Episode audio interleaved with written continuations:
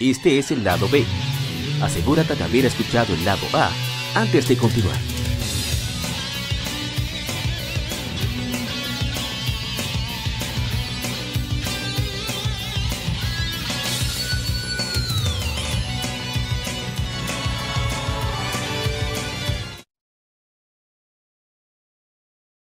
El tema de la semana. Un tópico o cuestión particular es debatido por la Legión.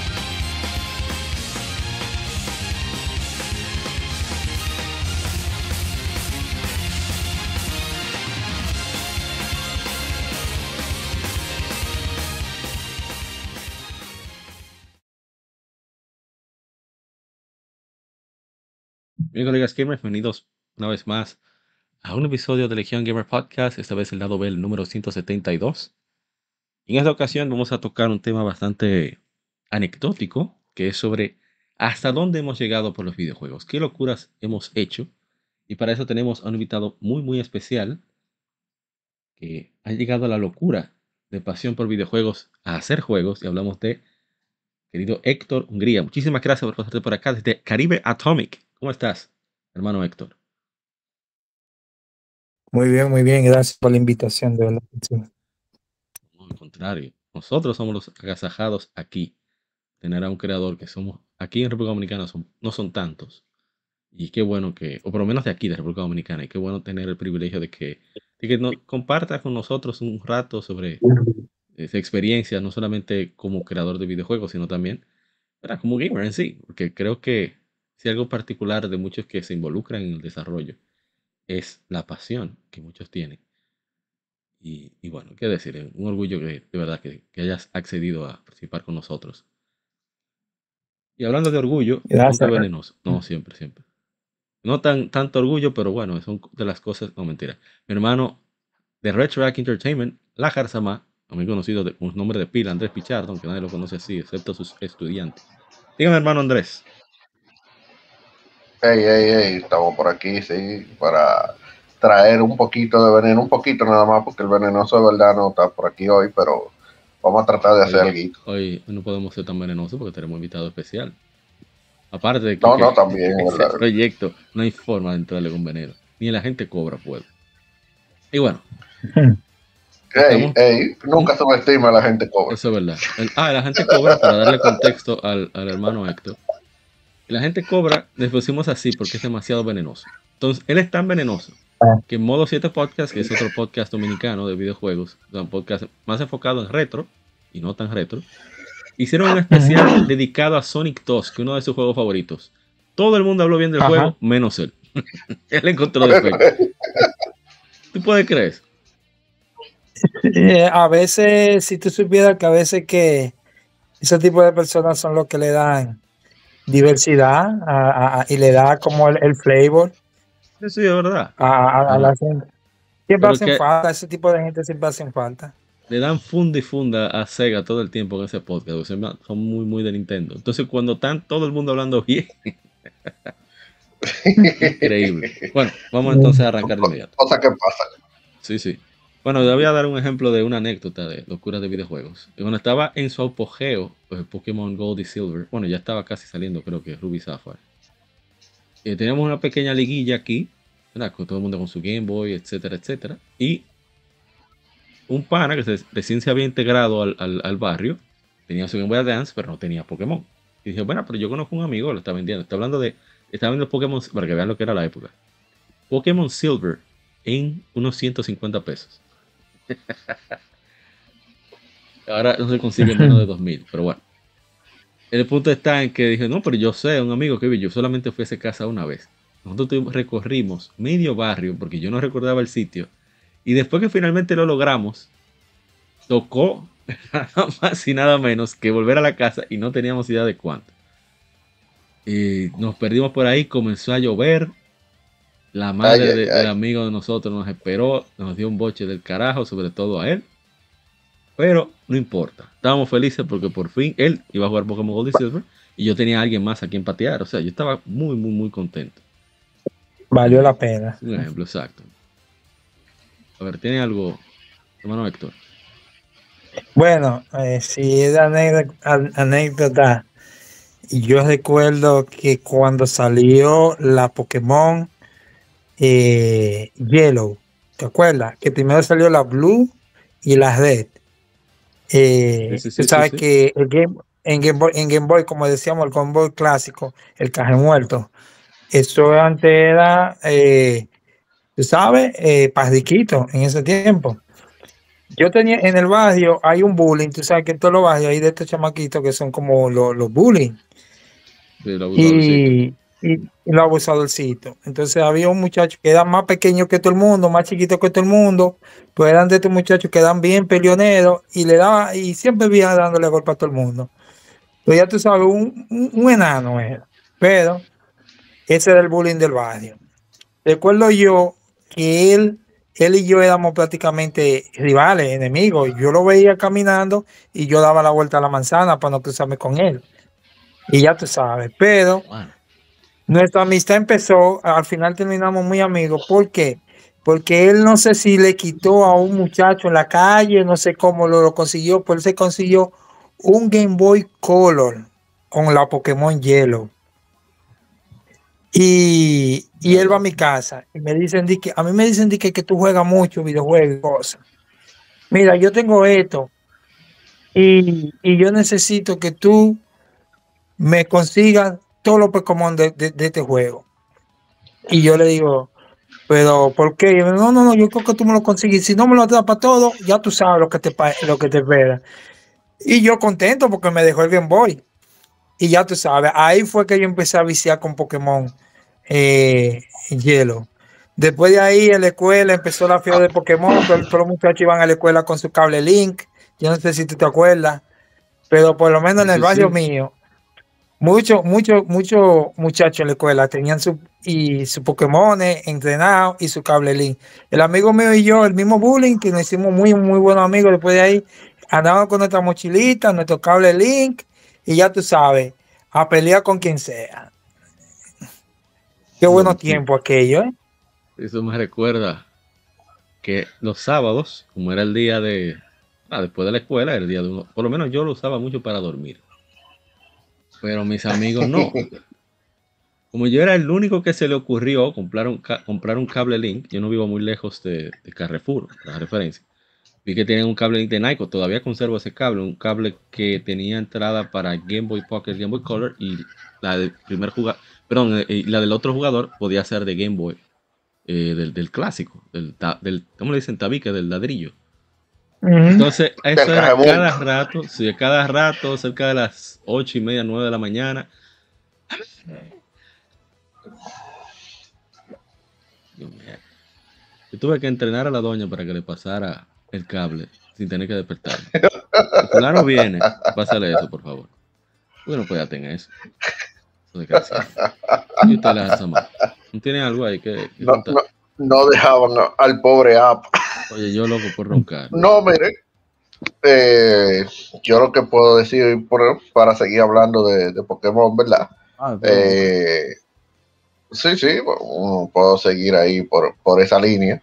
eh, con un Pokémon mítico, el buen Mew, Oh, que wow. resultó que un amigo de, de por aquí del barrio lo tenía eh, tirado ahí en, en- en su cartucho. Él había, estaba en Estados Unidos cuando eh, estaba la eh, el evento de Toys R Us de, de Mew y él lo consiguió. Entonces un día estábamos hablando en la casa de, de otro pana y yo estoy, no, porque mi Pokémon favorito es Mew. Y dice, ah, yo tengo un Mew, ¿quieres que te lo dé? No sirve porque tiene un reguero de, yo le metí 4 GM y no sirve ahí, eso no qué sé yo qué. Y yo a mí, papá, dámelo, a mí no me importa, el Mew, yo lo que quiero es tener Mew. Ah, está top, me pasa Mew. Y ya tengo yo mi Mew ahí con mi 4 GM, que el único que servía era Surf. Dios. Eh, sí, sí, eh, yo me tengo, lo tengo ahí, una Pokémon Blue. Y después, eh, cuando salió Pokémon Gold, como muchos recordarán, y, y los que no, eh, de que para que sepan un poco de historia pokémonística, eh, antes de Pokémon Gold, tú no podías cambiar los movimientos. eh, los HM no se los movimientos. Exacto, los movimientos de los Pokémon no se podían cambiar, tú no los podías resetear. Entonces, el, el principal feature que trajo Pokémon Gold, entre otros, pero el principal, el que más llamó la atención fue precisamente que había una casita donde tú entrabas y te decía, ah, tú quieres que tu Pokémon olvide todo tu movimiento. Ah, pues está todo bien. Black Core, Y sí, el Pokémon se último ponía. Ujú, entonces el Pokémon se ponía en cero. Eh, bueno, cuando salió la Gol, nosotros sabíamos de eso vaina, pero nadie le. Aquí no le habíamos hecho mucho caso. Cuando salió la Gol, viene un pana mío a buscarme. Me recuerdo que eso fue un día en la tarde, como la. eh, como a las 5 por ahí. Papá, que salió Pokémon Go. Y yo, sí, que tú quieres que hagamos. No, que, que tú sabes lo de. Sí, sí, yo lo sé, que tú quieres que hagamos. No, pero que Fulano tiene Pokémon Go. Y yo, ¿qué? Sí, Fulano, que él vive en un edificio para allá, pero hay que buscar un, un cable link. Nosotros dimos más vuelta que el diablo. Nosotros llegamos a la casa del pana como a las 9 de la noche. Ay, Después conseguimos un cable link, porque el tigre no tenía cable link. Después conseguimos un cable link. Y el pana dice, no, yo te, yo te lo puedo hacer, pero tú me tienes que pasar un par de Pokémon. Que si sí, sí, sí, está bien, no te apures, te vamos a pasar lo que tú quieras. Eh, el tigre, yo le pasé un par de Pokémoncitos ahí. eh, y él agarró, pasamos el mío para allá, lo, le borramos toda la vaina y lo devolvimos otra vez para, para Blue. Ahí ya yo agarré y lo, y lo puse como, como va. Eh, eso fue ahí una. Lo malo fue que ese mío después se perdió porque yo lo, lo pasamos a una Crystal y esa Crystal se la robaron a un pana mío. Pero Mm. nada, esas son cosas que pasan. Qué difícil. Recordé Sí, sí, que sí. yo siempre estaba ahorrando. Mira, hablando de qué vaina, va a ser de Pokémon, el bendito podcast. Pero bueno, siempre estaba ahorrando, entonces yo sabía que venía. Yo, por eso me gustaban las revistas Club Nintendo. Es verdad que aquí las revistas Club Nintendo siempre llegaban muy tarde, dos o tres meses después, pero llegaban. Entonces, cuando me enteré de, Diamond, Pokémon ah, Pearl, Diamond y Pearl, la cuarta generación para Nintendo 10, y yo dije, bueno, vamos a ahorrar. ¿Qué hacía? No comía merenda en la escuela. Aguantaba como un hombrecito. Entonces ahí poquito a poquito compré el juego. Seguía ahorrando, yo siempre seguiría ahorrando por si acaso, pero la única forma que yo tenía para poder comprar juegos. Y, y de repente uno de mis amigos consiguió un 10. Y dije a mí que mía, que no me faltan tantos para la demo. Yo, oh, toma, vamos, no, toma no, vamos a comprarla. Y fuimos en coro a comprar esa Diamond a, a la extinta Playpoint ahí en, en Plaza, Plaza Celulares hoy en día. Digo, ¿cómo se llama? Central, ¿eh? No es lo mismo, Plaza Celulares. central, central. Plaza Celulares. Y, y fue una La checha. manzanita. Fue una checha porque en verdad no pensábamos eh, que íbamos a poder, a, qué sé yo, ten- que alguien más iba a tener el juego, porque sabes, de, cada uno tenía sus dificultades, sobre todo económicas, pero al final se logró y entonces lo gracioso es que un amigo, nu- el herma- su hermano, no estaba en eso de ponerse a ahorrar ni nada de eso, pero su cumpleaños era en junio, un amigo nuestro que vive en Estados Unidos eh, venía para acá. Y ta- yo estaba hablando con él que llamó, porque estamos hablando de amigos del barrio. Llama y le y, y, ah, fulano, ven, eh, habla con él.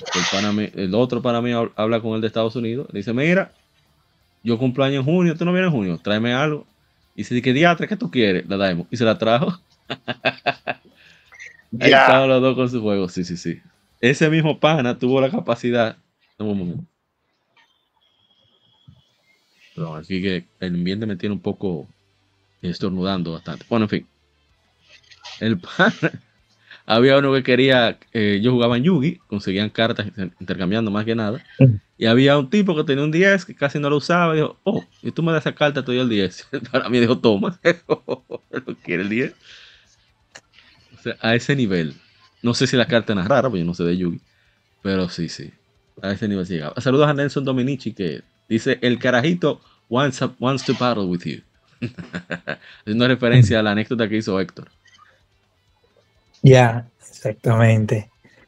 Eh, tú sabes que, ahora que tú lo mencionas, eh, las sociedades eh, los videojuegos, eh, bueno, por lo menos en mi caso, eh, los videojuegos me enseñaron que a veces asociarse con los demás para un fin en, común es importante.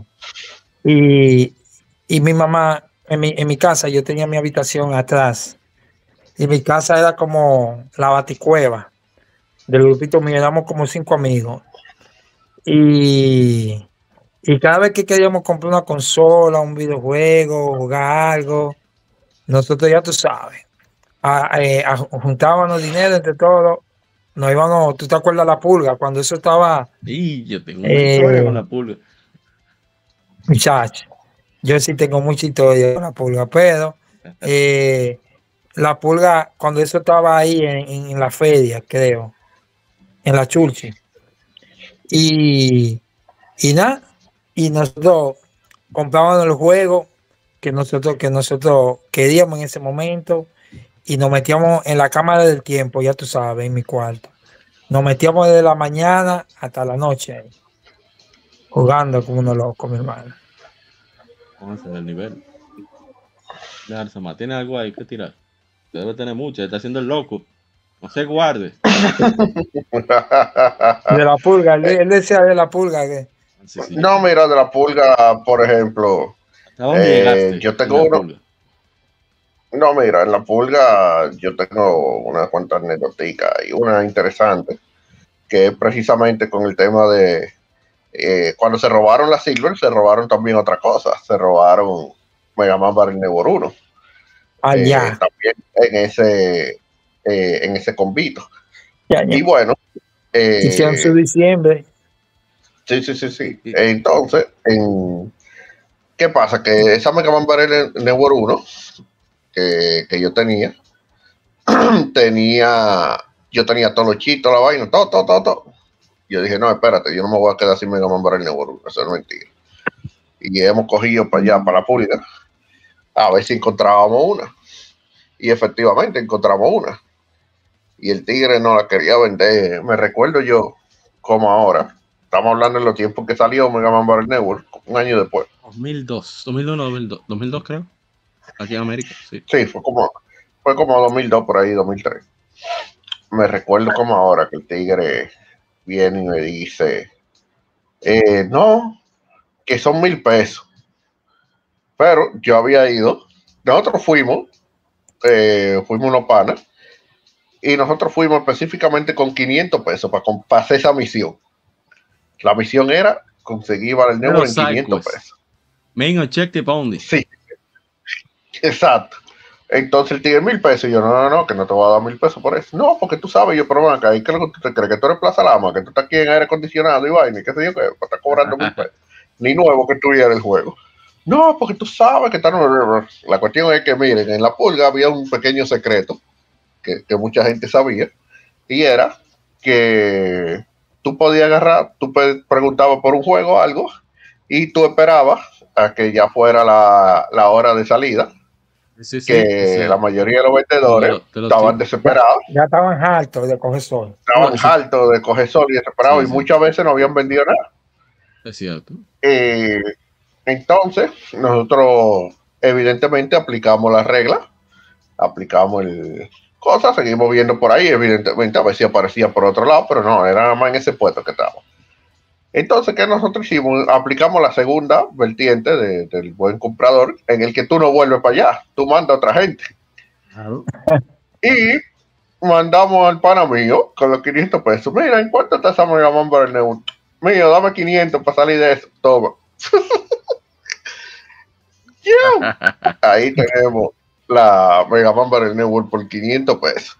Y lo peor del caso es que el tigre regateó, porque entonces le dice, no, porque tú sabes que yo nada más tengo 500 y lo del pasaje. Y la cosa es que al final salió en Ah, sí. 400, por cierto. Álvaro. Dice Joan Rodríguez, pero mire quién, quién se encontró aquí. Ahí está. Saludo, un saludo.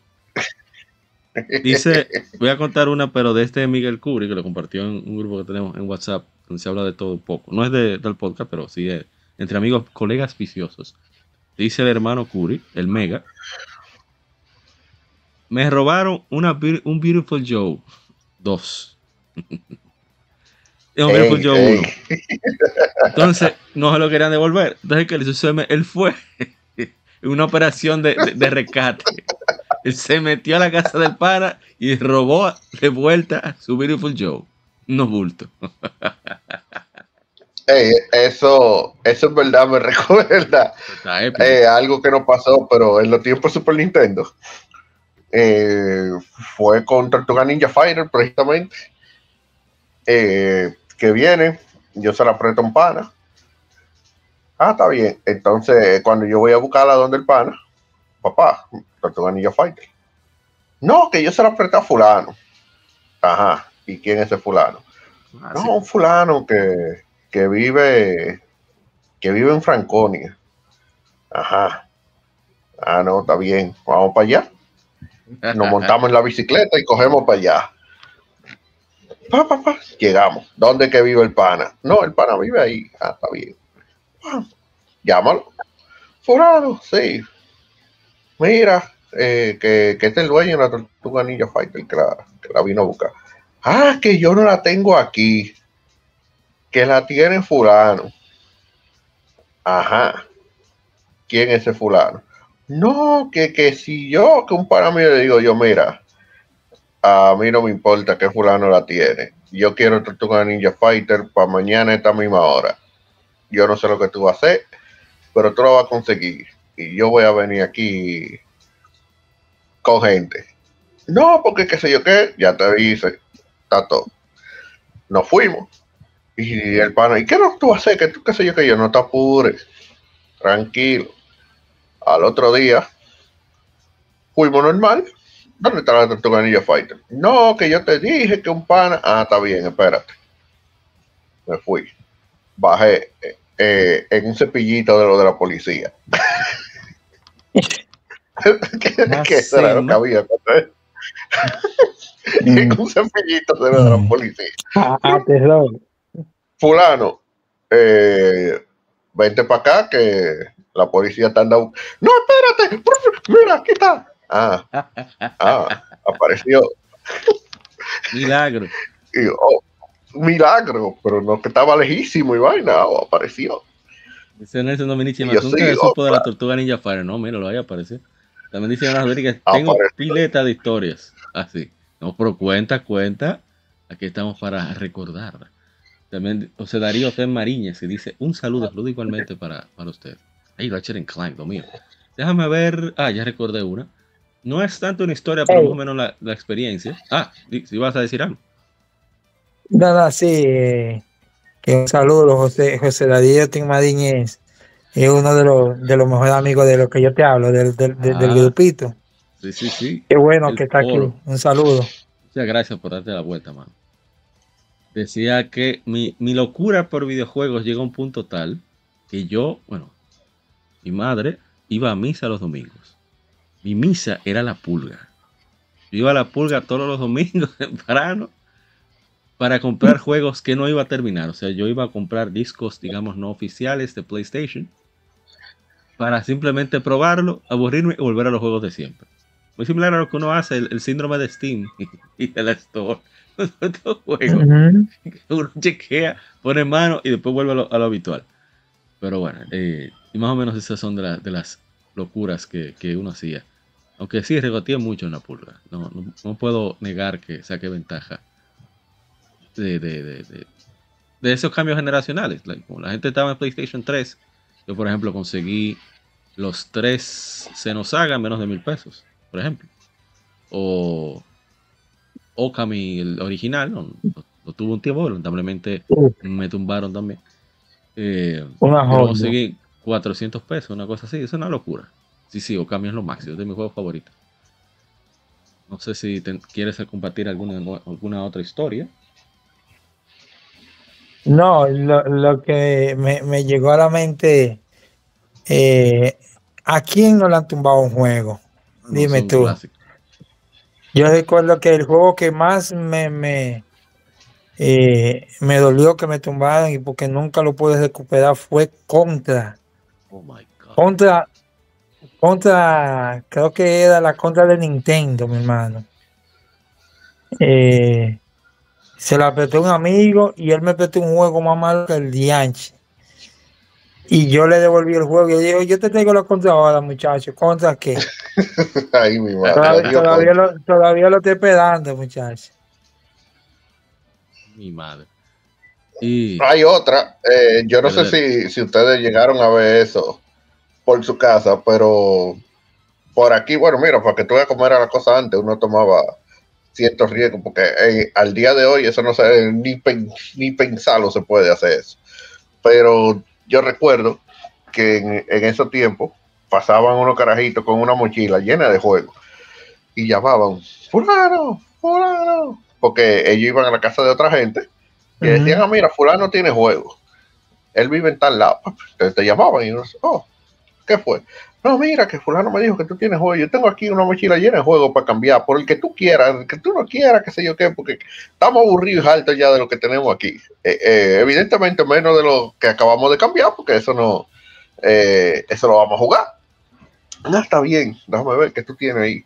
Y, y el tigre decía, y cualquier cosa, nosotros pasamos, tú, tú puedes dejárnoslo, y si tú lo quieres Sí. para atrás, tú le dices, y en una semana te lo traemos otra vez. Y uno como que... no lo sé, mm, Rick, parece Bueno. falso. no lo sé, Rick, para, exacto, di que no lo sé, Rick, parece falso. Pero eh, uno al fin decía, no había tanta maldad en esos tiempos. Decía, "Ah, está Sí, bien, mira, yo, yo le prestaba algo y ellos me pasaban algo que yo siempre escogía algo que fuera del mismo valor o más de lo que yo le estoy pasando, por si acaso. Pero no, los tigres a la semana volvían, papá, papá, mira, ya, que acabamos, toma, o no, nos saltamos, que si yo qué, toma, ¿quieres otra? Uh, uh, uh, tú no tienes otra que me preste por ahí, y así. Evidentemente hubo un día que ya los tigres dejaron de pasar. Eh, eh, parece que, no sé, a lo mejor se saltaron de pasar o, no sé qué cosas, se desaparecieron ya. Eh, pero eso duró muchísimo tiempo. Eh, y con eso me quedé, logré quedarme yo con, con un jueguito eh, bacano que, que había en esa época, ahora no recuerdo el nombre, era Super Nintendo. Yo después lo di más para adelante, pero yo me quedé con un juego bacano y yo jugué pila de juego, atento a eso.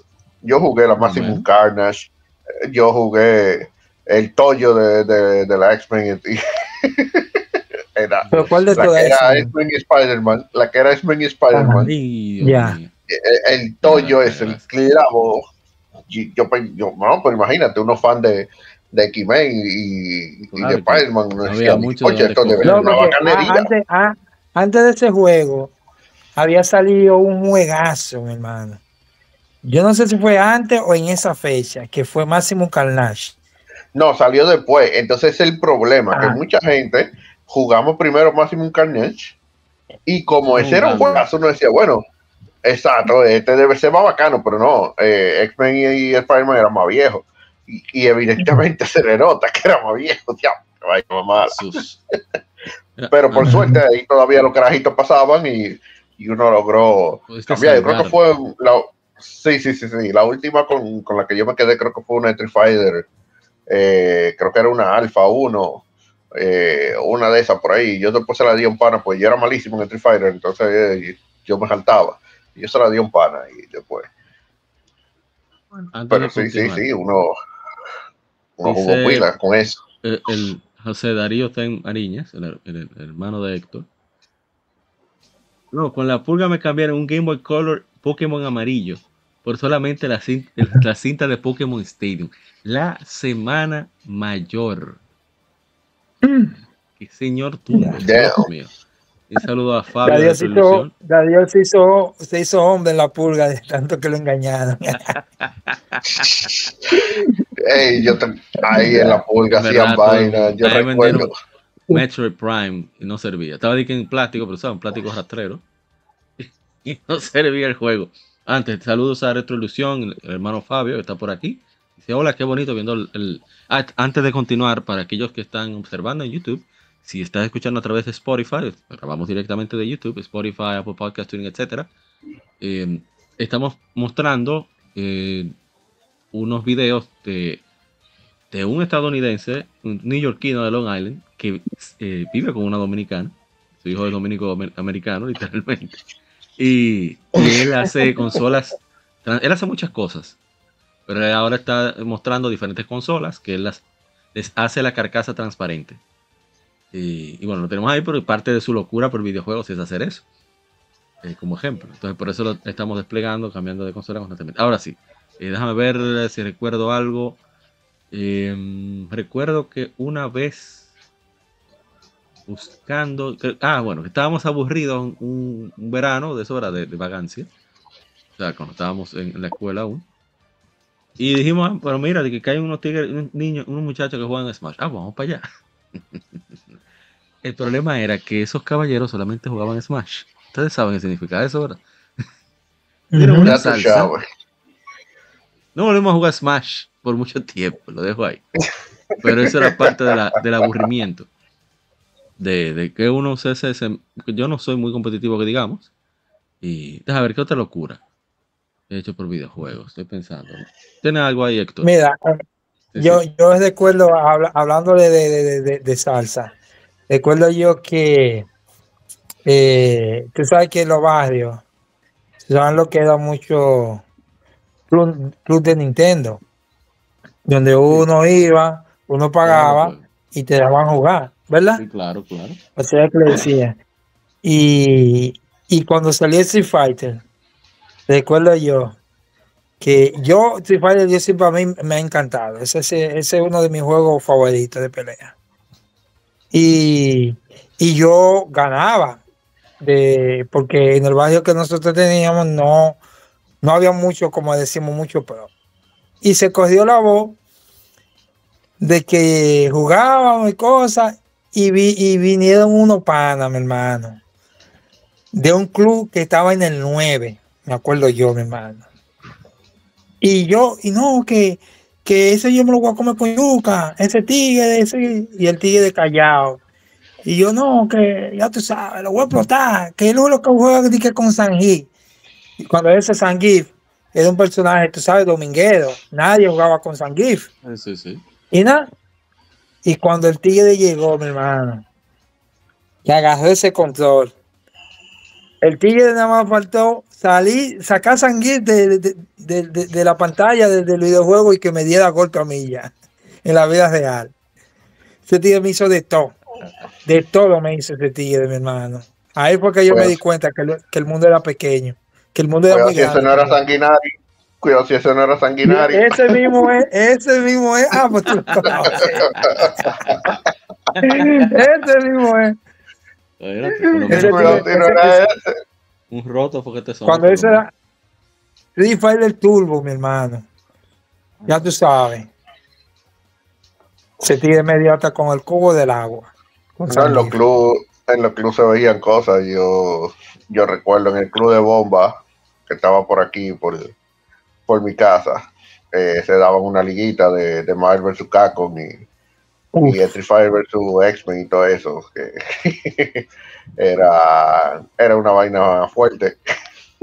y, y, la liga de King Fighter, esa liga era, había que respetarse ahí.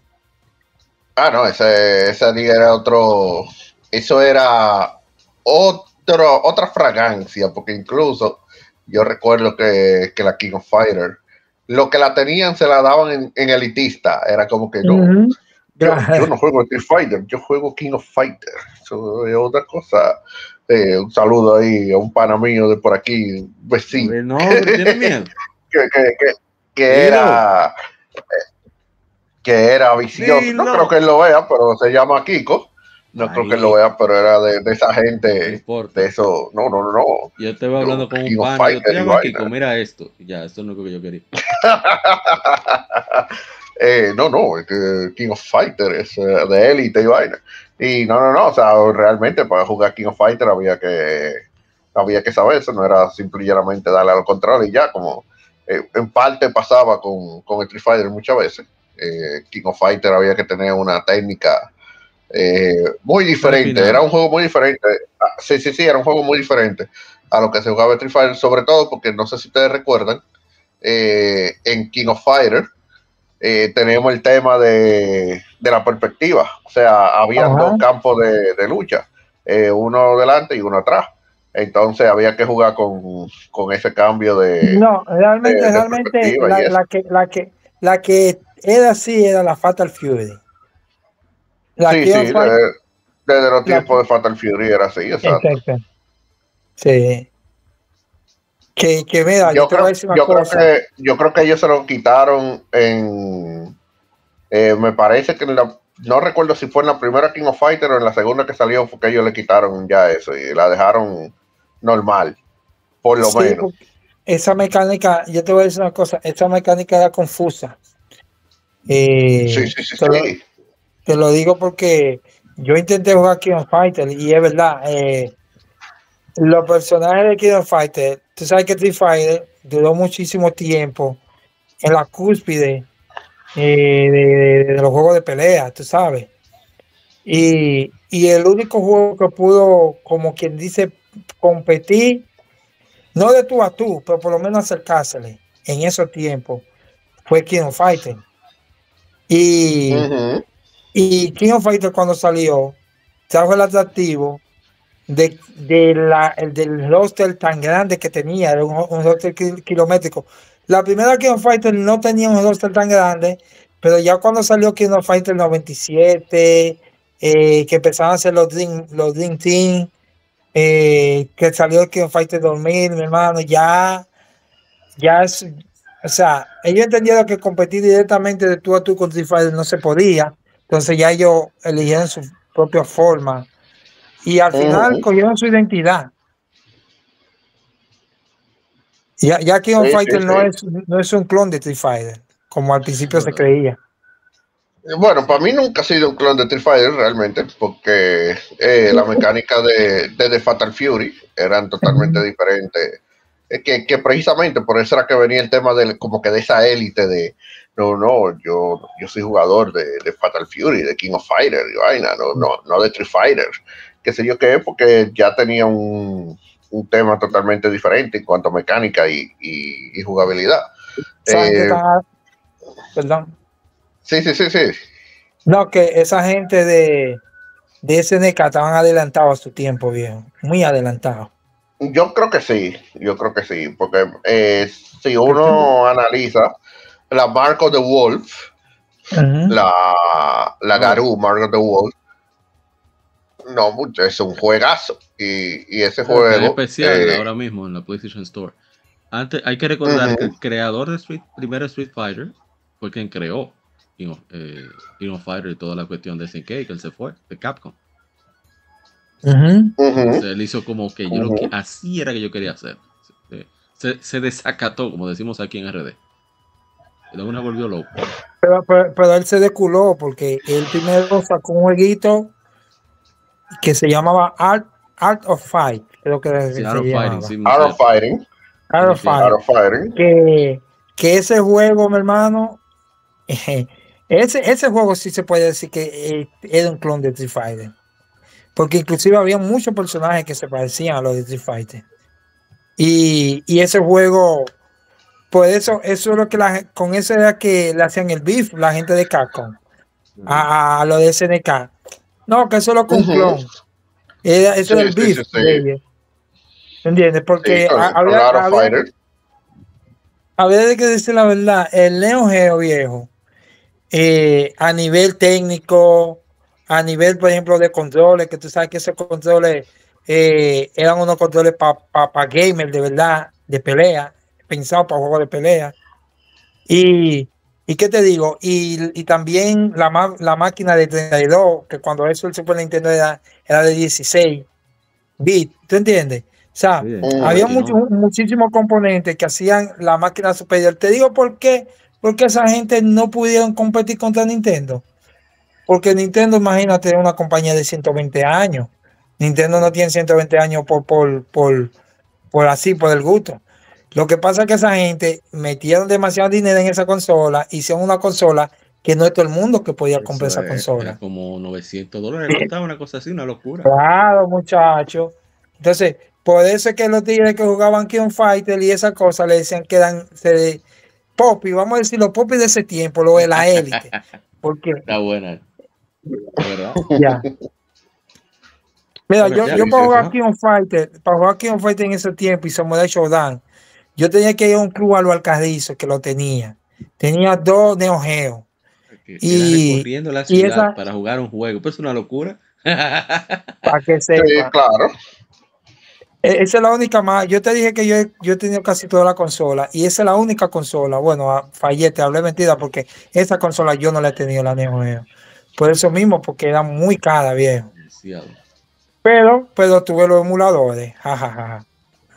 A ver, ya para mencionar, para entrar más, más ir entrando en la verdadera materia, la carne, estamos ahora ahí con el aderezo, la entrada, la cosa. Ujú. Parte de mi locura, por ejemplo, ha sido que hasta donde he llegado con los juegos, de conseguir dos PlayStation Vita y dos PlayStation TV. ¿Por qué? Porque sí. Uno lo ¿Por tengo guardado.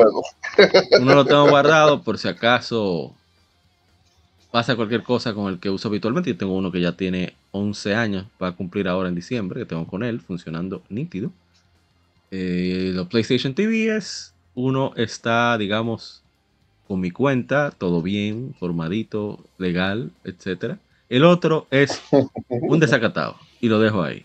Pongo mi carta boca abajo, modo defensa y termino mi turno. Pero sí. Eh, bueno, todo por ¿verdad? Poder, poder crear más contenido, ¿verdad? Porque hay juegos que no están en la PlayStation Store. Y esa sería la única forma de jugarlos, por ejemplo. Y ese tipo de cosas. Ujú. Eh, a ver, tengo un Wii U, esa es otra locura.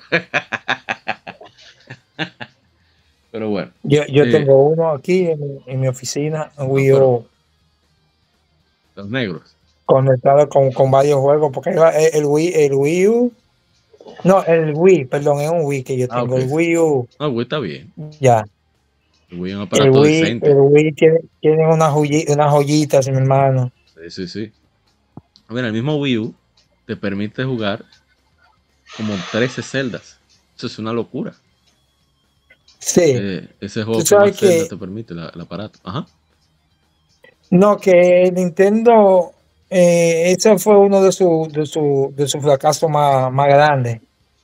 Sí. Y, y, y el problema del Wii U, te digo para qué es lo único que sirvió a Nintendo. Para Hacer ellos eso. aprender a hacer el Switch. Ajá, ese mismo, yo pienso lo mismo. Sí. Así mismo. Nosotros lo usamos Prácticamente para eso fue que salió. Para eso fue Mario Kart 8. y salió en Switch. Pero bueno. Eh, Deja ver, eh, Mr. eh, antes para ¿verdad? voy a dejar a, a Héctor en esta ocasión de último. Arzama, ¿por qué? eh, ¿Qué te dio? O sea, ¿por qué llegaste a esa, a esa locura de hacer que podcast y contenido de videojuegos? Oh, bueno, precisamente porque me encantan los videojuegos. De hecho, de hecho, desde pequeños, creo que lo había dicho una vez, eh, yo hacía revitica hecha a mano con truco y vaina que, que yo encontraba de, de los juegos y, y daba mini review de, de los juegos que yo eh, había jugado y eso. Y la vendía, a, a- me recuerdo que la vendía a, a tres pesos en el colegio. eh, cuando te estoy oyendo. Ese criminal. Yo la vendía a tres pesos y me la compraba. Tenía, tenía truco y vaina. Habían, bueno, ahí había un truco que sinceramente no lo he visto mucho eh, por ahí, que de Mega Man 3, de un truco de invencibilidad que tú podías hacer haciendo uso de un bug que se daba a partir de un truco que existe con el control 2. Eh, yo lo tenía en una de esas revisticas y esa fue la que más se vendió hasta en la guagua en que yo me iba se vendió pila porque habían unos panes que tenían Mega Man 3 y, y, Presión me compraron mi vaina. Sí, sí, sí, sí, claro, claro. Con mi rebetica ahí eh, eh, imi- imitando a la gran Club Nintendo ya que esa era la, la inspiración la, la Club Nintendo y, y la clásica Game Pro que, que existía cuando eso y, también Nintendo Power, como olvidar a Nintendo Power, que también era Y la gringa. una, Y la- una y la- inspiración. y la- Y la EGM, ¿dónde tú la dejas? Es Electronic Game Monster. Es No, lo que pasa con, con EGM es que yo la vine a conocer mucho, pero mucho después de eso. Eh, ya yo estaba en bachillerato cuando yo vine a conocer la, la EGM, que, que aquí la traían de vez, de cuando en vez. eh, traían esta revista. Yo solo la veía ¿Tú en la feria del libro. Después, ¿Tú sabes algo? Mira, En una eh, farmacia por aquí la traían, igual que Tip and Trick. Eh, mira, eh, espero que mi mamá no me oiga. Bueno, yo estoy en mi oficina ahora mismo. Pero una de las cosas que yo no le perdono a mi mamá es que cuando yo me casé con mi esposa, eh, como me mudé a una casa pequeña y todo, yo dejé en mi casa mi colección de revistas en mi habitación. Y bueno, Darío, el hermano mío que está ahí, te puede decir que nosotros teníamos la, la EGM, yo era de las pocas personas, ¿tú sabes dónde tú podías conseguir esas revistas al día? Que poca gente lo sabía. En librería Amengual. Sí, sí, sí, Amengual fue quien, quien la comenzó a traer ya eh, Ah. así eh, como se debe. Igual que Yo- con yo- Nintendo. Nintendo toda era la oficial semana- La Toda la semana yo me tiraba para Mengual a buscar mis revistas. La Club Nintendo. Entonces, ¿qué yo hacía? Porque a Mengual tenía algo. Ellos lo vendían carísimo si la revista era de la misma semana. Pero ¿qué yo hacía? Yo lo compraba a veces, la compraba un mes después que pasó. ¿Entiendes? Y a- a- tenía que interesarme algo muy, muy que yo estoy muy interesado para yo comprarla ahí mismo. Pero yo esperaba que pasara y la compraba a mitad de precio y así, porque mi interés era coleccionarla. Claro. Y yo tenía, yo tenía un, un closet, mi hermano, full de revistas, pero mira, la, la Club Nintendo yo la tenía desde que salió al principio hasta, hasta los hasta los 2000, en su, ya hasta Ah, los no. últimos en su decadencia. Diablo. Tenía la, que- E- la EGM en inglés y alguna en español Bueno, que tenía, que llegaron a salir. Y, y cuando yo fui, después que me casé, que fui donde mi mamá, eh, hace un tiempo, cuando mi, mi, mi, mi papá murió, fui yo allá. Yo entré a mi habitación vieja y le pregunté que dónde estaban mis revistas. Y ella me dijo, no, yo boté todas esas cosas hace mucho. Y yo, ¿qué? Dios. Qué mal. Mira, y yo recuerdo que yo agarraba, bueno, que eso puede ser una locura de por tema de videojuegos. Yo agarraba en el colegio que yo estaba, tú podías, cuando tú, yo no sé, antes, cuando tú te bebías un refresco, si tú devolvías la botella, eh, te daban medio peso eh, por una botella. Sí. Entonces yo lo que hacía era que me lo pasaba el recreo entero recogiendo, porque la gente siempre ha dejado la vaina botar, yo recogía toda la botella y la llevaba, pa, y me daban mi, mi 10 pesos, mis 5 pesos, y eso era lo que yo iba ahorrando para poder comprar revistas.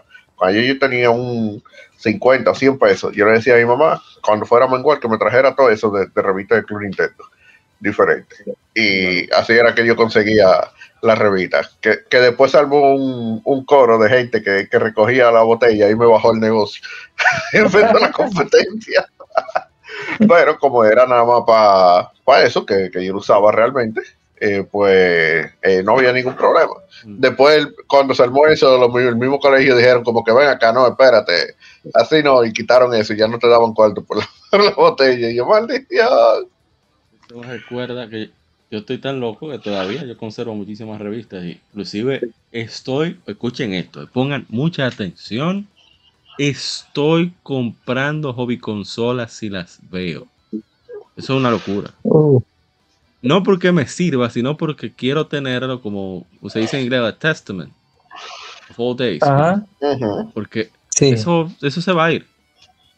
Sea, Sí, se más está tarde, yendo ya. sea más temprano, pero quiero tenerlo como una evidencia de una época donde existió. No quiero que me, que me pasó con la Club Nintendo, que el Club Nintendo murió en 2019. Eh, a nivel global, pero en, para Latinoamérica, el resto de Latinoamérica dejó de imprimirse como en 2016 por ahí. Solamente se imprimía para Sudamérica, para Chile específicamente.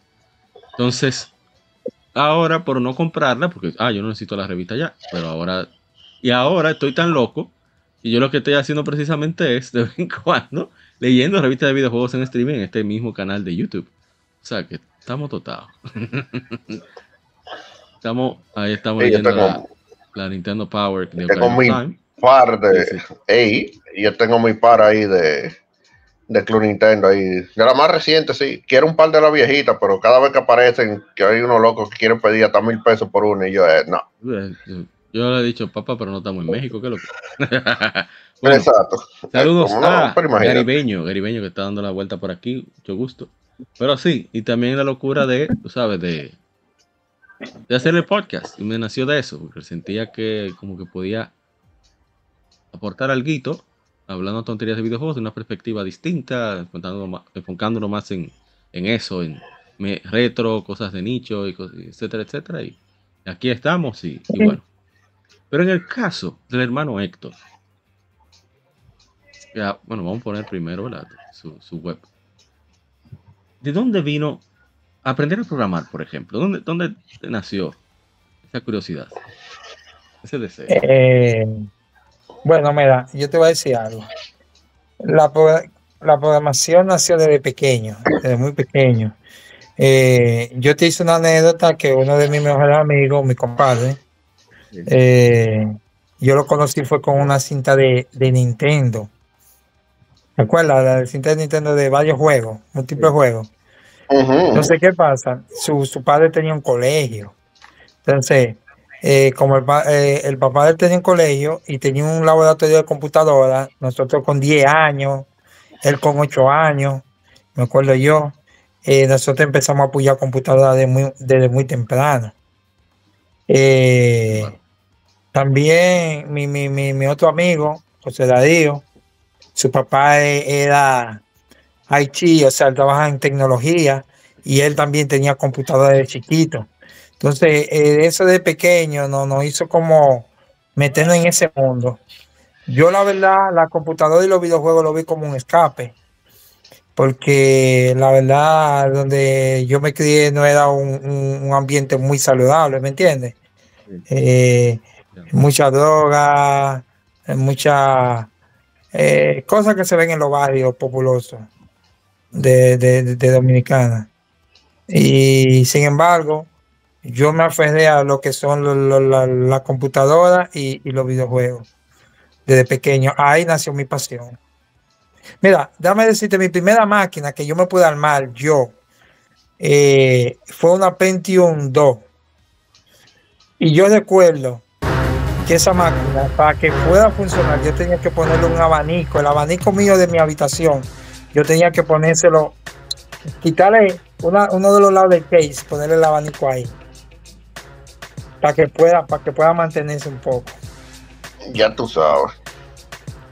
Tú puedes saber, y mi madre. Bueno, Una entonces, Pentium, hermano. eh, de ahí entonces te, un- imagino que te tecnificaste más y que estás aprendiendo. Entonces, ¿de dónde, Claro. de dónde entonces dices de que, ah, bueno, ya que tengo experiencia, déjame hacer el sueño de, de muchos gamers cuando, cuando estamos jóvenes, hasta que conocemos la realidad. Y por eso somos, son pocos los que hacen videojuegos. Entonces dijiste, bueno, ahora sí, vamos a entrar a esto, en serio.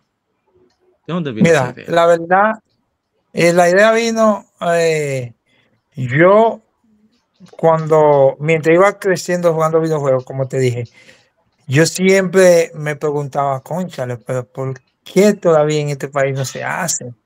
O sea, yo, tú sabes, uno como niño, uno, uno, uno siempre se hacía esa duda. Eh, mi mamá, la verdad, nunca me prohibió jugar videojuegos, porque como te dije, eso me mantuvo siempre en la casa. Y como me entró en la casa, mi mamá nunca me... Pero la mayoría de, de- de familiares míos y, y- y- y gente cercana decían que uno iba a quedar loco, porque eso de que, que no, no era saludable jugar videojuegos para ese tiempo. Tú sabes cómo son los tabús, ¿me entiendes? Pensaban que era una pérdida de tiempo. Sí, sí, sí. No, Entonces, que ellos pueden que- ver sus series, novelas, ir a, ¿sabes? Que no está mal. Y, y- ir a beber Eh. en el colmado, pero uno jugar videojuegos está mal. Exactamente. Mi mamá a veces me decía, mi hijo, ponte a hacer algo, que sé yo qué. Pero yo, yo lo justificaba con buena nota, porque Ah, yo siempre me esforcé en la escuela. Yo decía, si, si saco mala nota, ella me va a decir que, que yo no, que yo no puedo jugar videojuegos por cosas. ¿Qué yo hacía? Hacía todas mis tareas, todas mis cosas, para estar, para estar ready, para que no me, no me molestara. Y ella nunca me Exacto. molestó. Yo, tu- yo tuve como el, el espacio libre para yo como inspirarme en pensar en, en, en historias. Yo tengo escrita no, incontables historias acerca de, de, videojuegos, de, todos los géneros. Entonces, ¿qué pasa? Eh, en el 2015, no, en el 2013, a mí me nació un niño enfermo y, y yo tuve que venir a Estados Unidos eh, a hacer una operación. Entonces, cuando yo vine a Estados Unidos, yo vi cómo era Estados Unidos, cómo era tan amplio. Esto es como cuando tú estás en una burbuja, ¿verdad? Cuando tú estás, por ejemplo, en un corral, tú eres un, un, chivito, estás en un corral y tú piensas que ese es el mundo y come hielo ahí en tu corral y hace todo en tu corral. Pero un día te suelta y tú ves lo amplio que es la pradera y el mundo, tú dices, wow, pero ¿tú entiendes? Entonces, cuando llegué, cuando llegué aquí a Estados Unidos, eh, la verdad fue difícil porque venía a un país, tú sin el idioma, que no lo manejaba bien, sin dinero, sin familia prácticamente. Fue muy complicado, viejo, y más con un hijo que necesitaba atención. Ah. Entonces, pero nada, yo me forcé, me forcé, yo empecé a buscar trabajo fuera de mi área, yo soy ingeniero en sistemas, yo daba clase en la, en la OIM de, programación también, era encargado de tecnología en el Ministerio de Trabajo, tenía una cuanta iguala de, de, de, tecnología en alguna compañía. O sea, yo tenía mi vida de suelta en SDD. Pero cuando vine para este país, para buscar mejor día para el hijo mío, yo le dije a mi esposa, mira, yo voy a conseguir trabajo en lo que hay, pero yo paralelamente a eso, yo voy a, empezar a aprender a, a, programar videojuegos, porque eso yo siempre lo he tenido de pequeño. Mi tesis monográfica eh, en UTESA, cuando yo me gradué eh, en el 2009, fue eh, hablando cómo, qué debe de hacer para tener una industria de videojuegos. O sea, te estoy hablando de 2009, ya yo estaba hablando y soñando con, como con BSD, con una industria de videojuegos allá. O sea, que desde pequeño yo siempre creí, nací como con esa eh, con ese anhelo. Porque mi, mi, gusto, mi gusto no, no, no es hacer videojuegos. O sea, yo voy a hacer videojuegos para el mundo, pero yo quiero hacer videojuegos desde el Caribe, desde Dominicana para el mundo. Bien. Y, y, ese, y, y, ese, y, esa, y esa fue mi intención. Eh, yo duré trabajando, tengo ocho años, trabajo ya en una compañía que fabrica vehículos. Eh, y, y qué te digo, me va muy bien en esa compañía, pero no es lo que me gusta. Yo creo que en esa compañía yo, yo, yo voy a durar poco ya, porque eh, a pesar de que tengo una buena posición ya y gano bien, eh, no es lo que me, me, gusta. Yo tengo paralelamente mi estudio aquí en mi casa. Eh, me junté con Cosena, que Cosena para que lo, que no lo conocen, Cosena es uno de, los talentos más grandes que tiene SDD a nivel de, ilustración, de dibujo. y tú me vas a decir, pero... Es una eminencia. Y tú me puedes decir, no, yo, yo te lo digo porque mira, yo he hablado en esta industria, yo he hablado con gente ya de, de, triple A, yo he hablado con gente, con gente eh, que están ya con, eh, o sea, que ya están trabajando fuertemente en la industria de videojuegos, profesionales y todo, dibujantes, artistas. Y cuando ven el arte de cocina, me dicen, oye, eh, ese pana tiene algo que es diferente.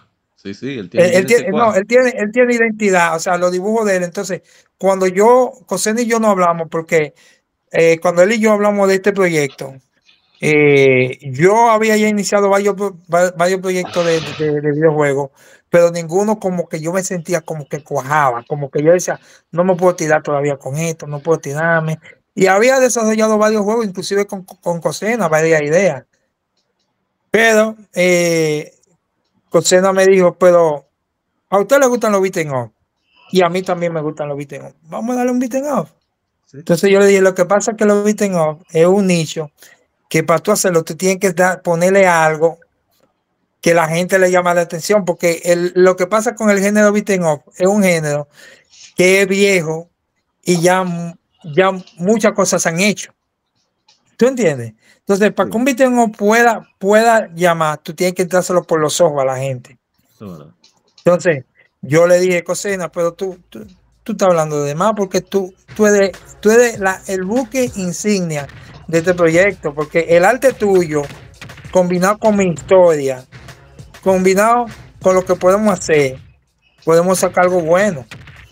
Entonces digo, no, pues vamos a darle. Y ahí fue que empezamos con esto de, de, de, Black eh, después de Cocena se me unió otro muchacho, un programador.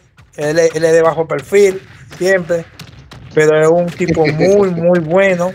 Eh, yo creo que él, él, y Cocena son la mancuerna que han hecho de este proyecto que pueda fluir bien. ¿Por qué? Porque Cocena pone el arte y que pone las mecánicas.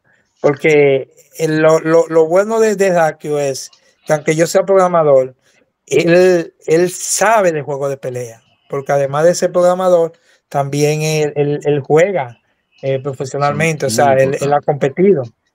Sí, entonces él sabe. Puede ser que yo recuerdo que cuando eh, Gadi jugó el juego, él lo decía, esto se siente, esta mecánica se siente como un juego bien. Y, No, no, para aportar, que eso me recuerda mucho a lo que pasó con Team Ninja. Team Ninja, que es el estudio de, ahora se conoce por Nioh, pero ellos lo que hacían era Dead or Alive en, la época de los 32 bits, en, arcade, PlayStation, Sega Saturn.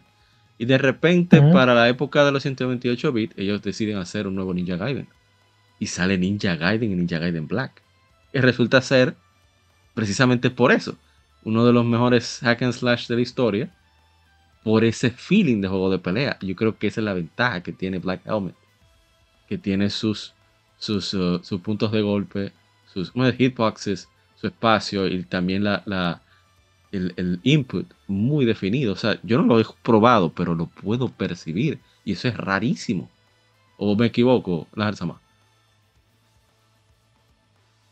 No se durmió. Ahí mismo, así como tú dices. Está durmiendo. No, no, no. No, es que, es que, es que, es que Ninja Gaiden es unas referencias realmente. Sí. No, Ninja Gaiden es una escuelita. Bueno, antes de, de continuar, de continuar, disculpa la interrupción, Mr. Héctor, pero verdad, está aquí Garibeño Gamer, dice, Cosena tiene un estilo muy marcado y original, y está por aquí el hermano de Shred Music, que es de, de Gamers RD, ese, ese podcast, esa página de videojuegos. Así que un saludo por ahí a todos. Y bueno, ahora sí, continúa, disculpa Héctor. Mira, yo puedo comparar este proyecto de Black Hammer como, como el camino de... Tú has escuchado, todos hemos escuchado la historia del mago de Oz, ¿verdad? Sí. Sí, sí, sí. Eh, entonces, ¿qué pasa? Yo creo que puedo considerar este, este, este, este proyecto como, como el mago de Oz, o te lo puedo poner más fácil o más contemporáneo. Yo, te puedo, yo puedo considerar este proyecto como, eh, como el One Piece, como la tripulación y los que saben de anime saben lo que estoy hablando. El One Piece, ¿cuál es el, éxito de Pero, pero espérate, pero espérate, con un One Piece que vaya a terminar, porque ¿verdad? Ah, ya. No, soy yo pedo también, mira. Se ríe, pero es verdad. Mira, eh, yo, te, yo te puedo decir, yo te, yo te puedo decir que eh, la, la, el éxito mío es que yo me he sabido juntar con gente extraordinaria, viejo, en un momento clave. Y ese timing me ha ayudado, porque tú tener una idea solamente, eh, una idea sin ejecutarse no es nada. ¿Te entiendes? Por eso es que yo, yo, yo, yo no creo, yo no creo en la gente que dice, no, que tú me robaste la idea. No, yo no te robé la idea. El problema es que si tú tienes la idea y no te la ejecutas, yo te la ejecuta. Ese es lo que fue, hizo, fue que fue a tú, tú lo hizo primero, ¿me entiendes? Eso es. Entonces, ¿qué pasa? Eh, yo creo que yo me he sabido juntar con gente extraordinaria. Te dije el caso de Cosena, te dije el caso de eh, de Dakior, que es, el programador, y también te puedo decir el caso de, nuestro pixel artist principal, porque aunque Cosena le pone la identidad al diseño, eh, tiene que haber alguien que le ponga lo que es eh, la eh, transformarlo a pixelar. Con gracia, porque tienen su gracia. Sí, sí. Y, y eso lo, y eso lo ha hecho un muchacho chileno que conocimos, muy bueno, una superestrella, el Un, muchacho. artista, un artistazo, miren eso. un artista, ¿no? Y, y, la- y- y ahí está el combo mío. O sea, este, este es el grupito mío. También está un, un otro muchacho que es muy bueno, que me ha ayudado bastante, eh, español, eh, que, también me, ha dado homie, me ha dado mucho, mucho. Y homie empezó como prácticamente de una pasantía que hizo con, con un estudio de videojuegos. Y yo le pregunté a ese pana, oye, ¿tú tienes alguien que me puede recomendar? Y le digo, yo tengo un pasante aquí que, que puede, pero él no sabe mucho. Sin embargo, eh, el muchacho aquí ha demostrado que sí, que él sabe. Resuelve, él mete, como decimos nosotros, él mete mano. Mete mano. Me- mete Sí, mano, sí. mete mano, sí. Pero mira, lo ¿Viste- importante ¿Viste el detalle? una- Espérate, espérate, espérate. ¿Tú viste el detalle de cuando esos tigres pasó por el agua? No, espérate, hay que verlo. Sí, sí, sí. Espérate, que eso no es. Eso no es para. Mira, mira, Déjame decirte, mira. déjame decirte, Ay, antes, antes que mira te, lo bonito Mira, de la mira. cascada. Sí, Sigue, sigue. Sí, sí. no, antes que tú continúes, déjame decirte que para que la gente sepa, ese, ese, ese demo, ese demo que ustedes están jugando ahora mismo, o sea, que ese demo que, te- que yo subí es la primera build del juego. Mi En madre. pocas palabras. En pocas palabras, que todas esas cosas que tú, te- que, que tú estás viendo, ya eso está más, Ya mucho más vieja. pulido, mucho más. ya también. Al nivel. Exactamente. Pero Ya- mira, ya- Una, una pregunta interesante. ¿De dónde surgió la idea de Black Helmet? Eh, en ese sentido. Porque Ah, muy, muy buena idea. Mira, le- la idea surgió eh, de tantas conversaciones que Cosena y yo tenemos. Eh, Cosena dijo, nosotros tenemos que hacer un beating up, pero lo tenemos que hacer platanado. Y yo dije, ah, pues ya yo sé. Vamos, vamos, vamos, vamos a meter. Porque lo que queríamos hacer es que sean como unos superhéroes, ¿verdad? Esa es la idea inicial Ujú. Pero tú sabes que eh, tiene que ser dominicano. Entonces queríamos buscar algo que represente la dominicanidad, algo que, que, que de que tú lo oigas y dominicano. Entonces eh, dijimos, no, pues vamos a hacer algo de los caconegros, pero el problema es que eh, queríamos que sea de los caconegros, pues no queríamos que sea como que sea el centro, ¿verdad? Que ese como que sea como el un baiteo, un baiteo, ¿verdad?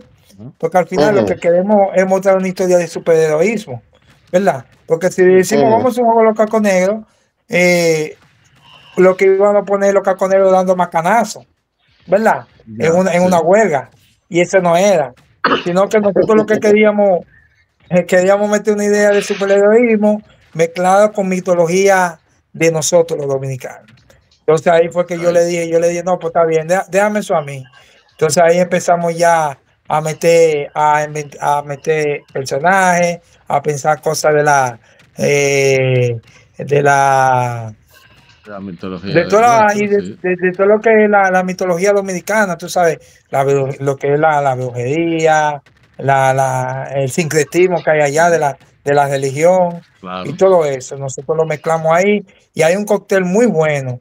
¿Tú entiendes? Entonces, al final, Black Hammer es solamente un baiteo. Eh, porque inclusive el muñeco, si tú te das cuenta, él es un ex caco negro, pero él no anda con caco negro. No, no, exacto. Él se llama Black Hammer porque ese es su nombre de superhéroe. Sí.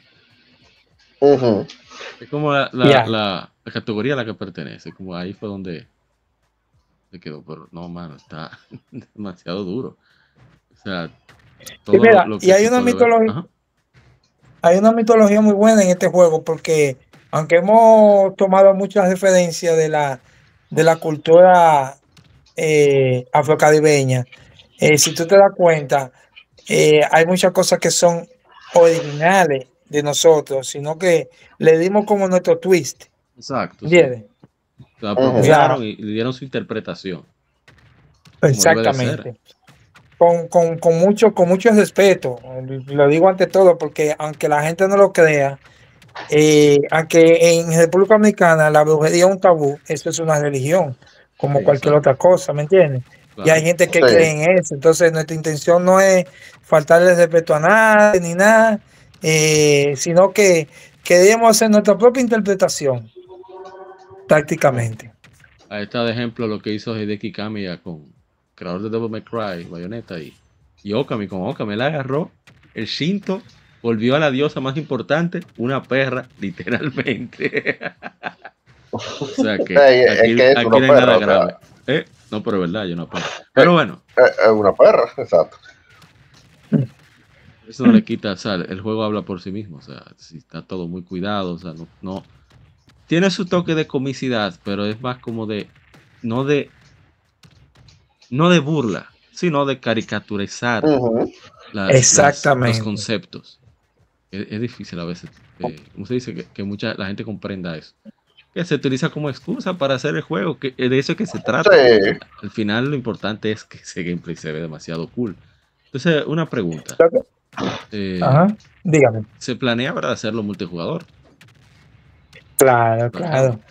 No, nosotros tenemos, eh, lo que pasa es, yo no quise subir eh, nada del otro, del, de, ya adelantado, porque prácticamente estos son los que se está difundiendo ahora, para cuando salga lo otro, la gente quede wow, ¿me entiendes? Vean, vean el, la mejora. Claro, realmente, realmente, si tú te das cuenta, en, en, la imagen de Black Hammer son cuatro personajes. Sí, claro.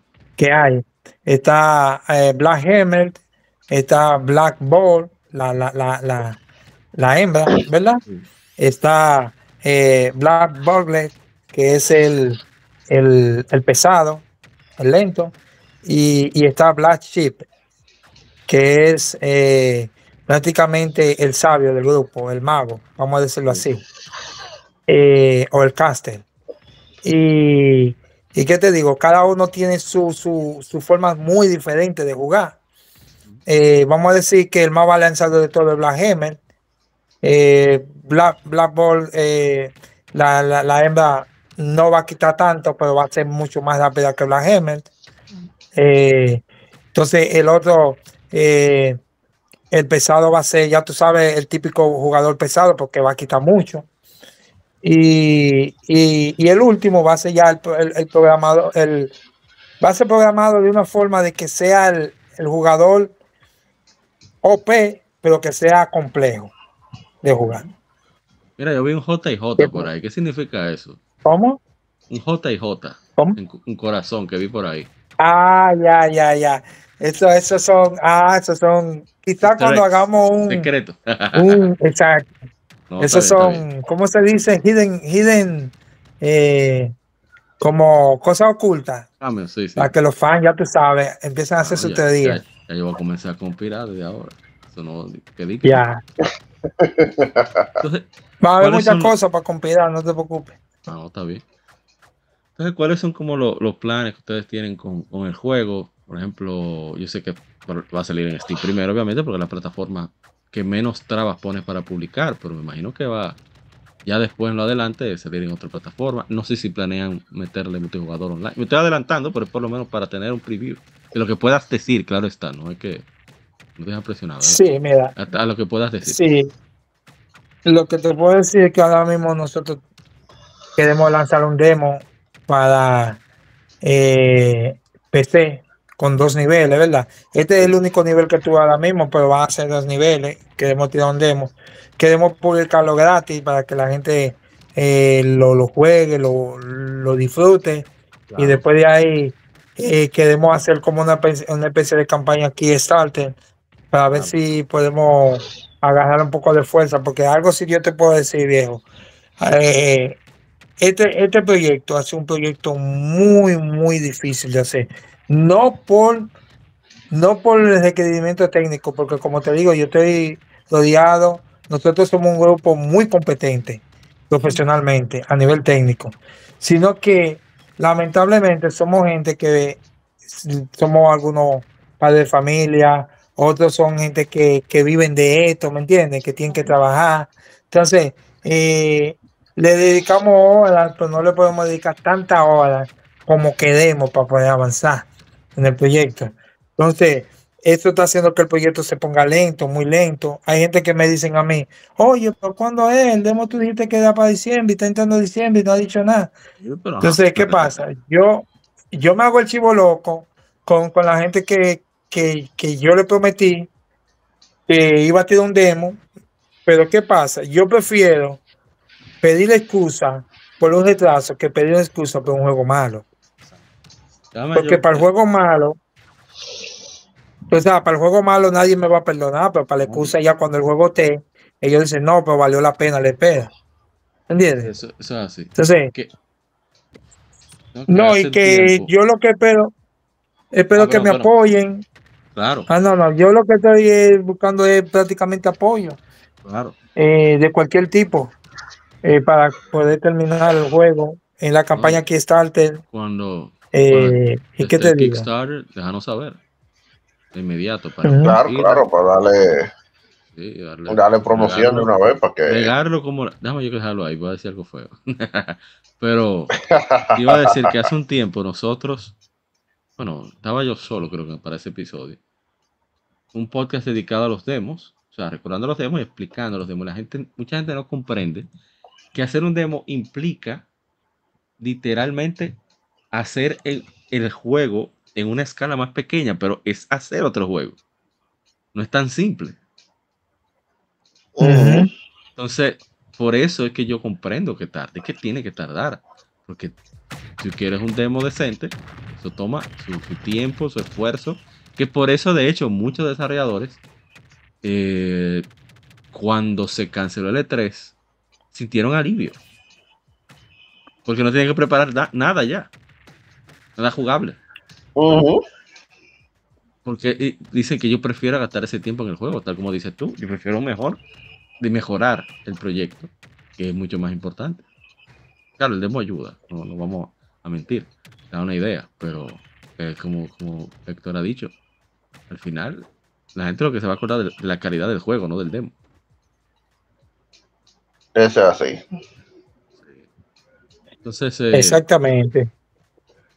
¿Tienes alguno otro? Bueno, me imagino que todas las energías están en, en, en Black Helmet, pero tú tienes alguna otra idea que quizás quieras compartir, quisieras hacer, o, o vamos a poner, hacer un paréntesis de Black Helmet. ¿Qué juegos, si tienes tiempo, eh, has podido jugar últimamente o, o para hacerlo todavía más cómodo, qué juegos que, que ya tú jugaste te gustaría repetir de tener el tiempo? Cualquiera de las dos que tú quieras, o las dos, como tú quieras responder. O sea, ¿qué juego me gustaría tener tiempo para volver a jugar? Sí. Eh, es que no, mira, esa pregunta es difícil porque son tantos. Si tú me dices eso, son tantos juegos que, que amaneciéramos aquí. Sí, sí, sí. Eh, hay muchos juegos de estos que yo quisiera volver a jugar. no tiene que ser eh, retro, puede quisiera- ser cualquiera. Por ejemplo, me gustaría jugar ahora mismo, estar jugando, ahora mismo, si tú me dices, ¿qué juego tú quieres estar jugando ahora mismo? Me gustaría jugar, estar jugando Castlevania Symphony of the Night. Dios mío. Otro Diego aquí. Es lo mío. No. o, Saluda, o- Diego. o si, o si- Eh, o- eh, o si me eh. dice, perdón, No, que es un chiste interno, que el, el hermano Dragón Cero, que ha participado, él fue uno de los primeros que participó en el podcast hace seis años. Y él, y él cada vez que tiramos fotos, algún meme, dice "Ah, hay que acabarlo. Él ha acabado como 200 veces. Este Sí, criminal. ahora la va a tener que acabar, lo más seguro. Si oye esto, la va a acabar. Ay, Dios mío, qué desastre. Bueno, una disculpa. The Night, que the Night No, no, eh, ese, ese juego, últimamente el juego que yo he estado jugando eh, era Elden Ring. Ey, Dios eh, mío, pero estos tigres son hardcore. No, yo no puedo. Sí, sí, sí, sí, sí. Demasiado duro. Sí, está. porque tú sabes que yo jugaba, yo jugaba también MOBA y jugaba también Street Fighter, pero yo dejé de jugarlo, los MOBA, porque son juegos que requieren un tiempo bastante amplio. Tú practicando, entrenando, aprendiendo mecánica y todo, y yo no tengo ese tiempo.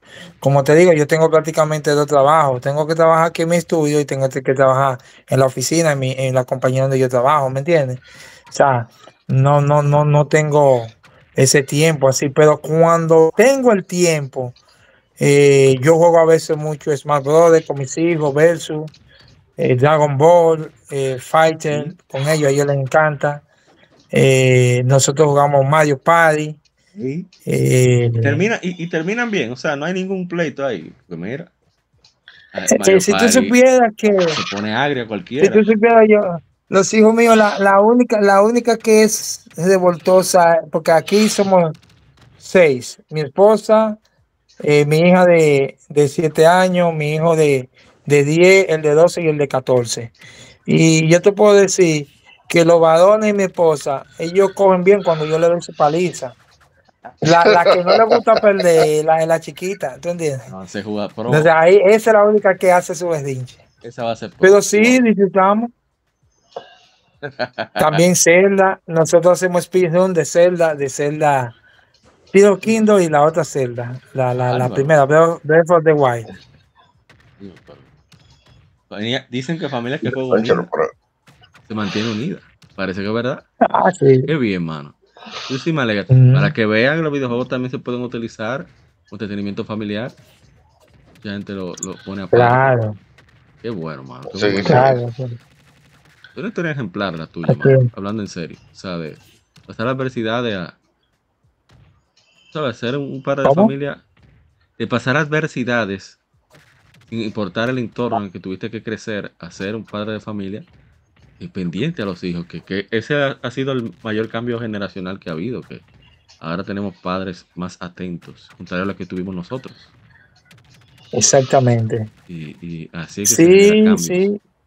Qué bueno, mano. Uno tiene que ser inteligente y aprender de los errores a veces que cometen los padres de uno, analizar y, y no repetir esos mismos errores. Tratar de no repetirlos. Y hacer los mismos errores de uno, los propios errores de uno, porque Claro, de eso uno- consiste la vida. Exacto. Y ahí seguir aprendiendo, pero de verdad que me alegra mucho. Entonces, ¿no? Yo espero, eh, repito, les reitero, y, y bueno, se me fue la otra palabra. Desde que haya información de ese Kickstarter, por favor, déjanos saber para de inmediato compartirlo, ponerlo, por ejemplo, en mi caso, parte de noticias. Tengo unos cuantos amigos que están interesados en estos proyectos.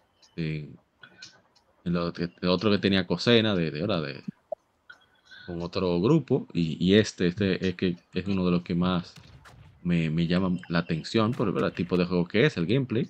Ah, pero mira, se, está ralentizando, extraño. Saludos, Peter 2393, seguimos ver la.com. Está el hermano James, como siempre. Pero este jueguito, de verdad, es que le veo un potencial enorme. Yo veo que mucha gente le va a gustar en el Switch. eh, Cuando salga el día de estos. Y, y qué bueno. Dios mediante, sí. Qué bueno ver que talento dominicano utilizando las, nuestras raíces para hacer una calidad exportable. Mucha gente no comprende, eh, sobre todo para lo de generaciones anteriores, el poder de los videojuegos para hacer una, una ventana de exportación de cultura. Yo cito el caso de... Qué raro, bueno, esta carrera, no sé qué le está pasando, esta carrera, bueno, no importa. El caso de Yakuza, que de repente salió, están entrevistando como a turistas, y aparece un- una persona, le pregunta, ¿y por qué usted está aquí? Le pregunta y le dice, oh, porque quiero conocer todos los puntos de Yakuza. Like a Dragon. Ey, El tipo fue a Japón. eso sería, eso sería un buen viaje a Japón. Sí, yo conozco otro que hizo lo mismo. Digo, aprovechó que va a conocer. Un saludo a- al amigo Ricardo. Que él dio su tour Mira. y fue a los puntos de Yakuza. Incluso eh, conoce Ghost of Tsushima, Héctor. Sí, sí. No, yo, yo, yo te iba a decir que, mira, eh, hay, eh, hay algo que la gente se equivocaba y que ya yo entendí, viejo. Y es que anteriormente la gente decía, no, tú no debes, si tú vas a hacer algo para el mundo, tú no debes serlo muy dominicanizado porque la gente no lo va a entender. Esa era la teoría, la teoría falsa que todavía usan muchos publicistas y mucha gente. Dicen, no, tú debes usar términos genéricos, tú debes usar términos que la gente entienda. Eso es mentira. Eso es mentira. Y eso lo ha demostrado el manga y el, y el anime. Ah, Japón no ha cambiado su cultura.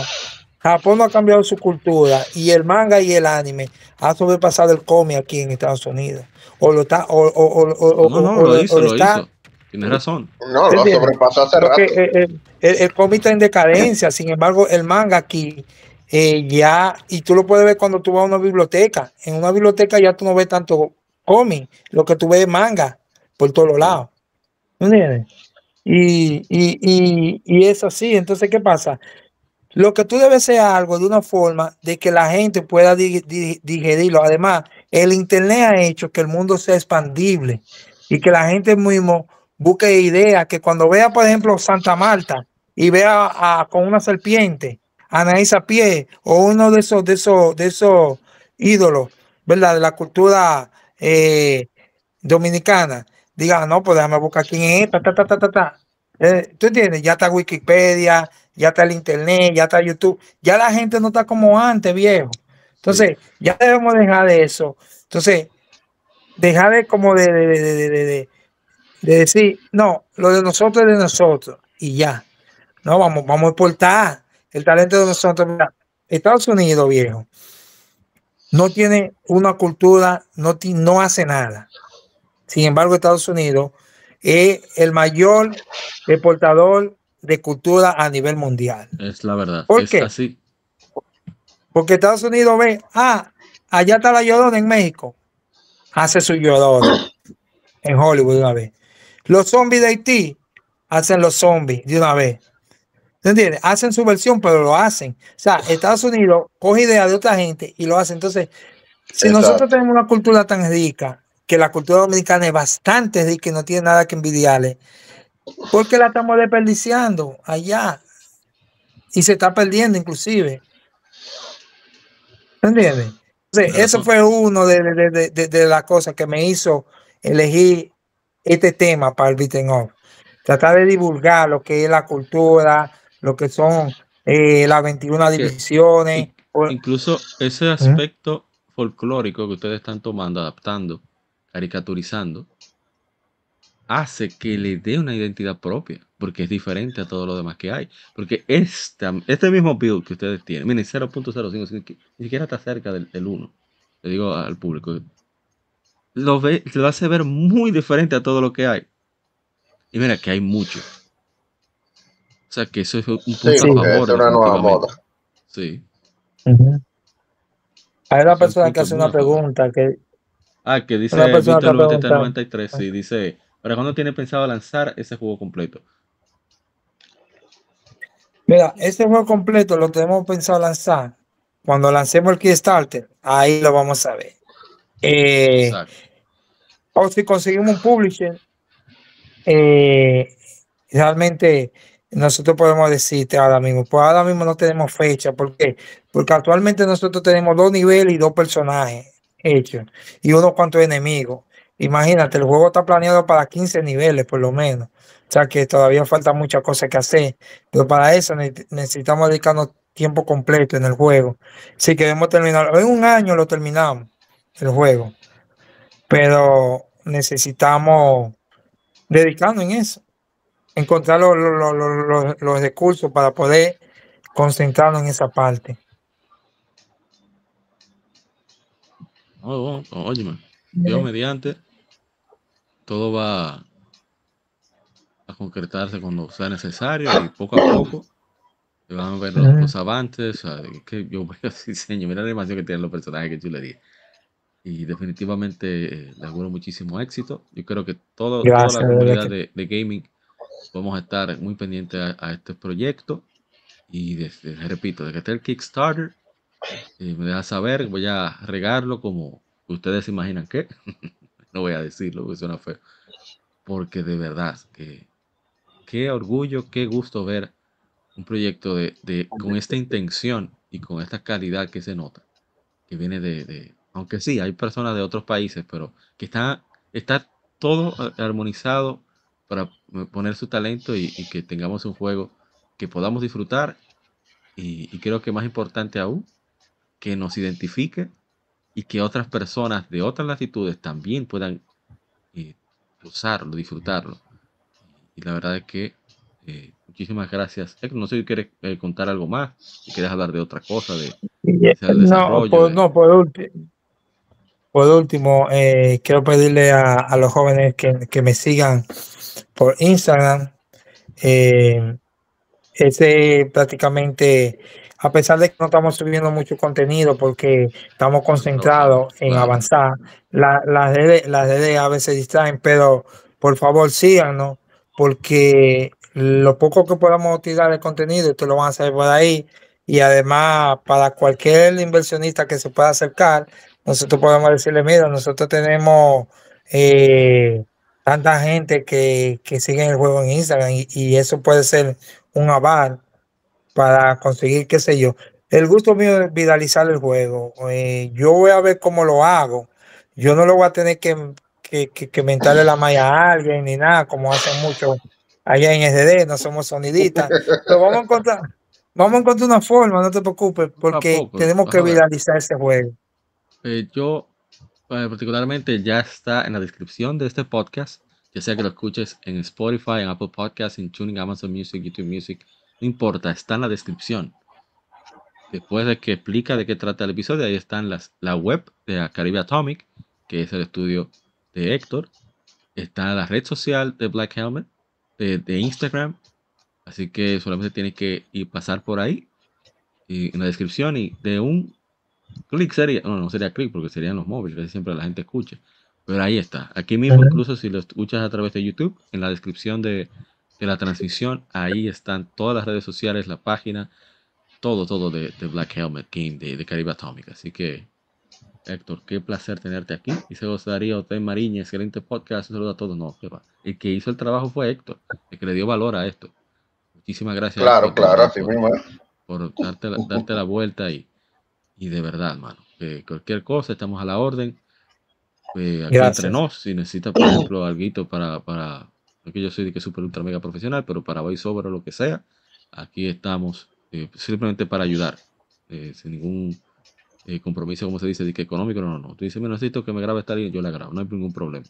Lo digo aquí abiertamente, porque quiero aportar lo que yo pueda con, con este proyecto, porque me interesa, me, me, me siento muy, muy inspirado y, y identificado con esto y, y de verdad que te auguro lo mejor éxito del mundo y, y bendiciones para todos los que participan en el proyecto y para tu familia también, que, que te ha apoyado. Ya con el simple hecho de que no hayan pasado por aquí cuando estamos grabando, implica de que te respetan y, te, y quieren que, que siga adelante el proyecto. Así es. Ujú. Gracias, gracias, verdad que sí, estamos en contacto. Eh, bueno, si quieres decir unas, ya para cerrar, una- unas palabras, aparte de que te sigan, ¿verdad? Eh, Claro, claro. correcto. Eh, no, está bien, ¿no? Y que gracias por todo. Eh, la verdad, eh, tú eres eh, uno de los que nos ha abierto la puerta, igual que Gary, igual que otras, otras personas que de verdad eh, se le ve la intención eh, genuina de, que este proyecto avance, no solamente por, por ayudarnos a nosotros, sino por, por decir de que ese juego salió de República Dominicana y eso es algo que nosotros de verdad valoramos mucho, encontrar gente como ustedes. De verdad que es, es recíproco y el honor es, es nuestro, de verdad. Y el más para cerrar y eso de las redes. No, no, claro, pueden seguirnos en nuestras redes de Retrack Entertainment, estamos en Facebook, en Instagram, en X y en Spotify para los podcasts de Comic Zone y próximamente también de videojuegos que tendremos por ahí. Así que ya Ah, saben, nos esperamos por ahí. Podemos inaugurarlo, Black Gemel, en tu, tu podcast. Déjame saber Oh, pero- también. Oh, pero claro, claro, cómo no, claro que sí. Un prometido. Gracias. que- De- De hecho, podremos hacer algo ahí, estar jugando, ¿no? Porque eh, Frank, eh, nuestro compañero allá en RetroAd, eh, es fanático de los beaten up, precisamente. Ese es uno de sus eh, de su género favorito. Entonces creo que a él le gustaría mucho ese proyecto. Ah, bueno, así lo testea y, lo- y lo va jugando ahí mientras hablamos. O sea, yo le puedo hacer un Claro, demo. claro, claro, claro. Vamos, podemos hacer eso, sí. Bueno, pues gracias, verdad que sí. No, siempre un placer. Y no, No, olviden, gracias a ti, gracias a ti. sí, no olviden chequearnos en las diferentes redes sociales. en Legion Gamer Podcast, en Spotify, Apple Podcast, TuneIn, Amazon Music, YouTube Music, etcétera. Pueden dejar comentarios en Spotify, iVoox y YouTube. También puedes seguirnos en las diferentes redes sociales, Legion Gamer RD. Ahí publicamos casi los títulos que están de aniversario con el hashtag GameFemérides. Pero no olvides seguir blackhelmet.game. Está en la descripción, te repito de nuevo, para que le des apoyo a estos queridísimos gamers apasionados que están realizando el sueño de crear un videojuego netamente dominicano. Así que mil gracias, gracias por escuchar. Muchas gracias a José Darío T. Mariñas, que se dio la vuelta por acá, hermano, hermano de crianza, como decimos, ¿verdad? De, de Héctor, responsable, uno responsable de Black Helmet, igualmente a www.93.com, a Caribeño Gamer, a Caribeño, que se dio la vuelta por acá, igualmente a The Music de Gamers RD, a Retro Ilusión, querido Fabio, por supuesto también a Denso Dominici, de, compañero de Nichido, escuela de japonés, y a Joan Rodríguez, que también se dio la vuelta por acá. Muchísimas gracias a todos, nos veremos en una próxima ocasión. Soy APA de Legión Gamer Podcast. Recuerden cuidarse mucho y que siga el vicio. Bye bye. Hasta la próxima.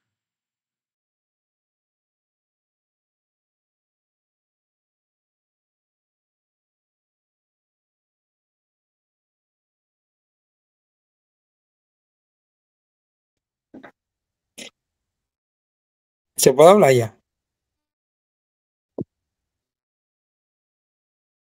Somos Legión, somos gamers. Legión Gamer Podcast, el gaming nos une. Un podcast diferente para gamers únicos, noticias interesantes, historia del gaming y mucho más para mantenerte al tanto del actual como del pasado. Porque todos jugamos, el gaming nos une. Estamos disponibles en iBooks, TuneIn, Spotify, iTunes y demás plataformas de audio. Perfecto para escucharnos mientras subes niveles, buscas un objeto específico y practicas para dominar esa jugada devastadora. Recuerda seguirnos en Facebook, Twitter e Instagram como Legión Gamer RD para que compartas con nosotros y seas parte de la legión de gamers únicos. Gracias por escucharnos y te esperamos para el próximo episodio.